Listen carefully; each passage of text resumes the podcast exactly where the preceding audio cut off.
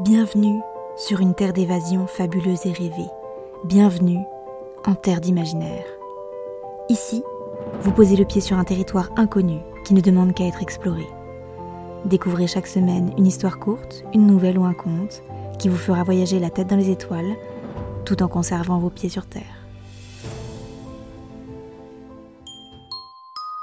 Découvrez aujourd'hui l'histoire de l'aube du crépuscule. Connaissez-vous l'histoire du prince du jour et de la reine de la nuit? Vous avez certainement l'impression de l'avoir déjà entendue. Pourtant, la connaissez-vous vraiment? La reine Aurore régnait sur son royaume depuis la nuit des temps. Descendante directe du peuple des lunes, elle était veuve à seulement cent deux ans. Elle n'avait côtoyé son époux que quelques heures celui-ci n'ayant pas survécu après s'être endormi au soleil. Elle n'avait donc d'endeuillé que ses habits noirs, qu'elle portait particulièrement bien.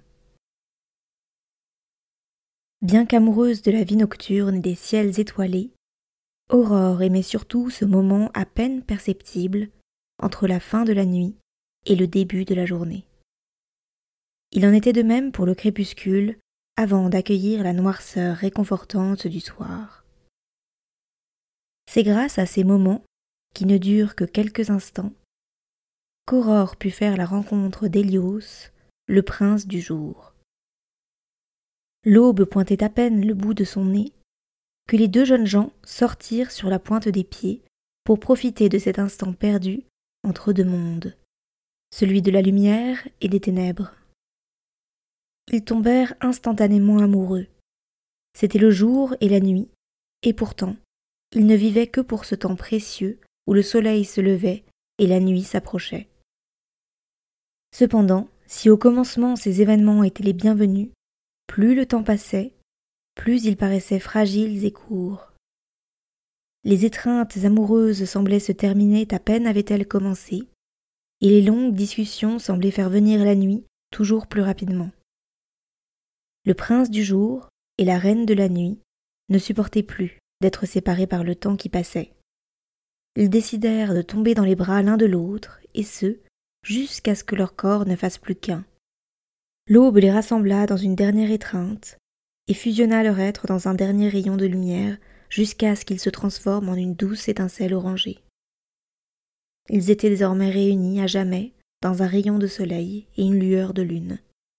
Ils étaient pour l'éternité l'aube et le crépuscule. Découvrez aujourd'hui l'histoire du royaume sans amour. Seulement 2% de la population du royaume d'Amar se mariait par amour. Ce sentiment que certaines personnes passaient toute une vie à chercher n'était réservé qu'à une poignée d'élus, graciés par leur code génétique, ou tout simplement particulièrement chanceux. Personne ne le savait vraiment. Une peine terrible pour Héloïse qui, étant héritière du trône d'Amar, se voyait dans l'obligation de trouver un compagnon pour bénéficier de son titre.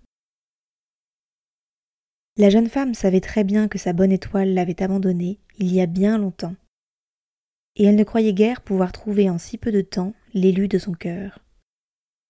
Cependant, ce qui l'embêtait davantage était de passer sa vie tout entière avec une personne insipide et stupide.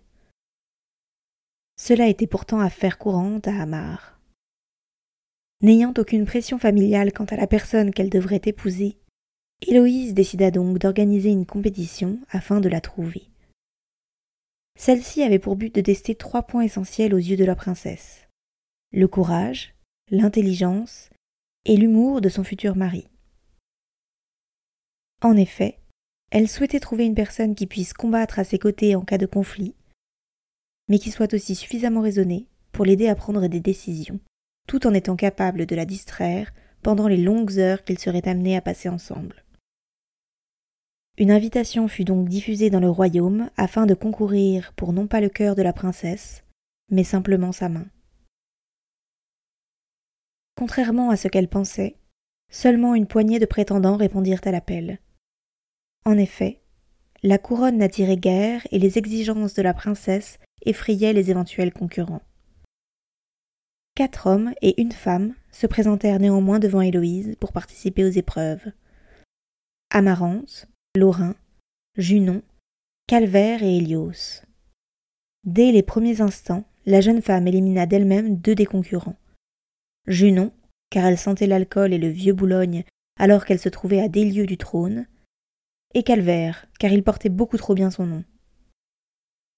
Elle n'était que peu convaincue par les autres compétiteurs.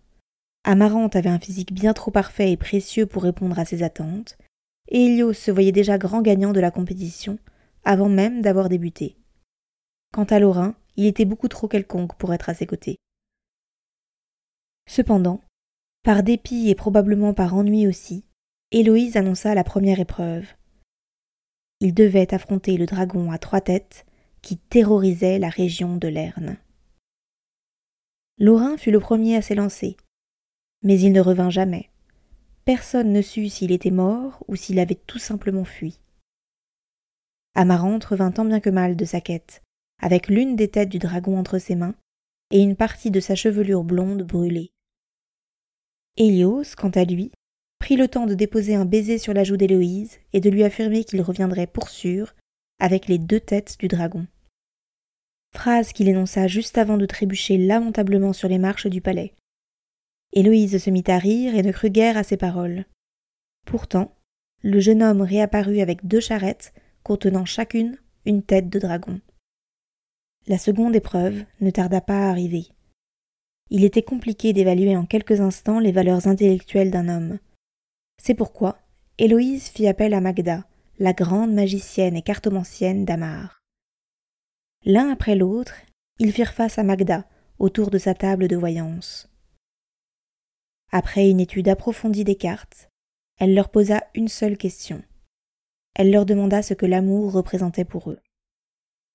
Le premier, Amarante, partit dans une envolée lyrique où il compara le sentiment amoureux à un volcan en éruption, incroyablement beau, mais aussi aveuglant et très dangereux. Le second, Hélios, expliqua qu'il ne parviendrait pas à répondre à cette question, car il ne l'avait jamais connue. C'est ainsi que la dernière épreuve arriva, celle dédiée à l'humour. Pourtant, au grand étonnement des derniers prétendants, il n'y avait rien de prévu, Héloïse annonça qu'elle avait été suffisamment distraite par cette compétition et qu'elle avait déjà fait un choix.